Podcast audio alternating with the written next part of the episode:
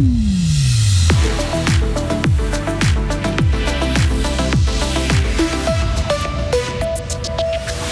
Un nouveau musée d'histoire naturelle pour la ville de Fribourg. Le peuple devra se prononcer le 18 juin. Suzanne Odezen ou encore Adé, les Francomania ont dévoilé leur programmation. Et un fribourgeois va tenter sa chance outre-Atlantique. Ludovic Weber veut jouer en NHL. Du soleil pour la journée de demain et celle de vendredi avant un week-end plus mitigé. On fait le point sur la météo à la fin du journal d'Hugo Savary. Bonjour Hugo. Bonjour Mauricio, bonjour à toutes et à tous.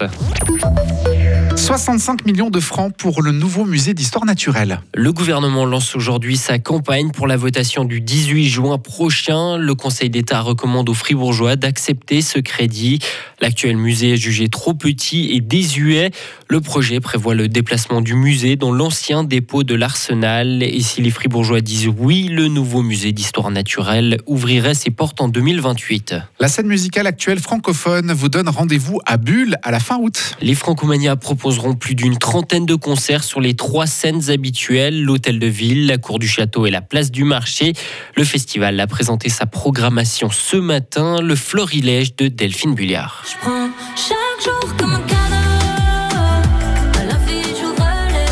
L'électropop de Suzanne ouvrira les feux à l'hôtel de ville le mercredi. La française signe son retour dans le chef-lieu gruyérien deux ans après sa dernière venue. La cour du château, elle, accueillera le premier soir November Ultra, la révélation féminine 2023 des victoires de la musique.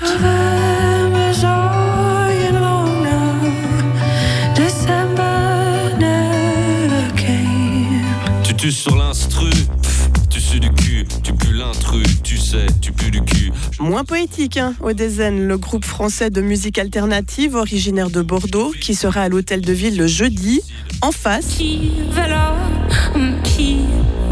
mais oui, c'est bien toi, Zao de Sagazon, qualifié de nouvelle pépite de la scène française par les programmateurs des Franco. Tristesse dégage de là. Car quand je dors, je rêve de ça, de tout comprendre, de savoir pourquoi. Ce désaccord un peu maladroit, j'arrive encore à capturer mes jours. Vendredi, Adé, ancienne membre de Thérapie Taxi, partagera sa philosophie de vie dans la cour du château alors que ce sera soirée rap du côté de l'hôtel de ville avec Luigi, Vakra et Praswali. Prêt au perche, tu peux me chercher quelque part, je respire. Au même endroit, mais le samedi en guise de clôture. Programme électro-française avec entre autres Étienne de Crécy.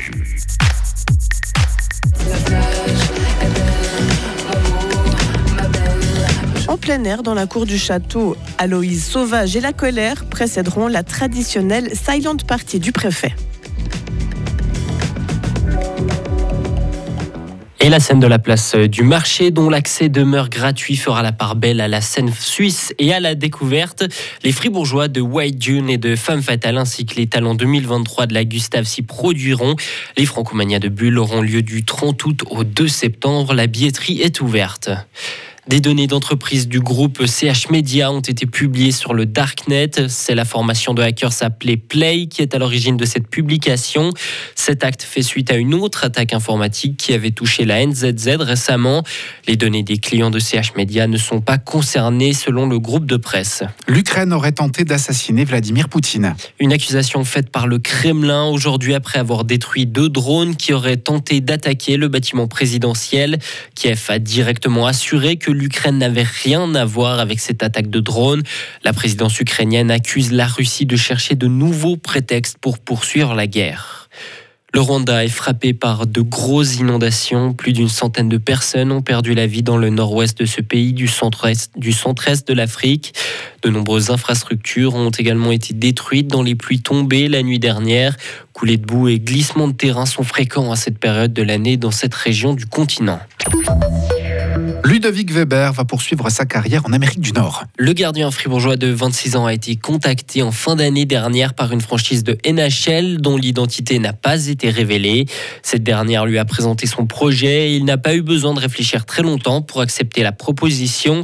L'accord écrit a été signé récemment. Ludovic Weber, que nous avons joint par téléphone, nous a fait part de sa réaction. Pour moi, c'était un peu une surprise. Euh, je m'attendais vraiment pas euh, à une opportunité pareille euh, à ce moment-là. Et puis, bah, pour moi, quand, quand cette opportunité elle est venue de, pouvoir traverser la gouille et puis essayer ma chance De l'autre côté, ben, euh, j'ai pas vraiment réfléchi euh, trop longtemps. J'ai saisir ma chance et puis, euh, et puis euh, montrer ce que je peux faire. Quoi.